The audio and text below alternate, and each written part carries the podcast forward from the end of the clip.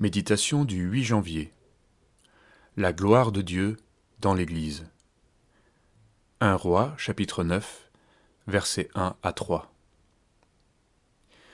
Je consacre cette maison que tu as bâtie pour y mettre à jamais mon nom, et j'y aurai toujours mes yeux et mon cœur. Le peuple d'Israël, sous l'égide de Salomon, vient ici d'achever la construction du temple de Jérusalem. L'exécution s'est faite selon les recommandations précises données par Dieu, et il va répondre à cette obéissance par une promesse solennelle et magnifique. J'y aurai toujours mon regard et mon cœur. Nous savons qu'aujourd'hui la notion de temple a disparu, mais une réalité demeure. Dieu se manifeste dans son Église, et c'est par elle et en son sein qu'il montre sa gloire. De même que le peuple exilé devait avoir sans cesse à l'esprit le lieu de Jérusalem, marquant même la posture physique des prières, de même le croyant aujourd'hui doit apprendre à considérer qu'il fait partie d'un corps.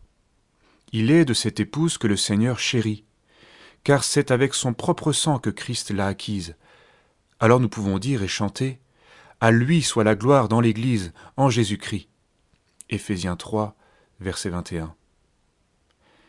Il est vrai que cette gloire est bien souvent ternie par le rituel religieux, les jugements et la méchanceté, de sorte que nous pourrions dire bien souvent Où est donc la gloire de Dieu sur sa maison? Le plus incrédule devrait pouvoir reconnaître au contact des croyants qu'il existe dans l'Église une réalité qu'il n'a jamais rencontrée ailleurs, une vraie fraternité, une action du Saint-Esprit, une louange vivante, une parole de vérité qui atteint la conscience et nous voyons si peu ces choses, alors que là sont les promesses de Dieu.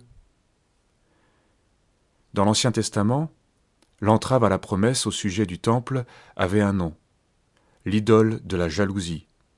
Ézéchiel chapitre 8, versets 3 à 5, traduite également par passion.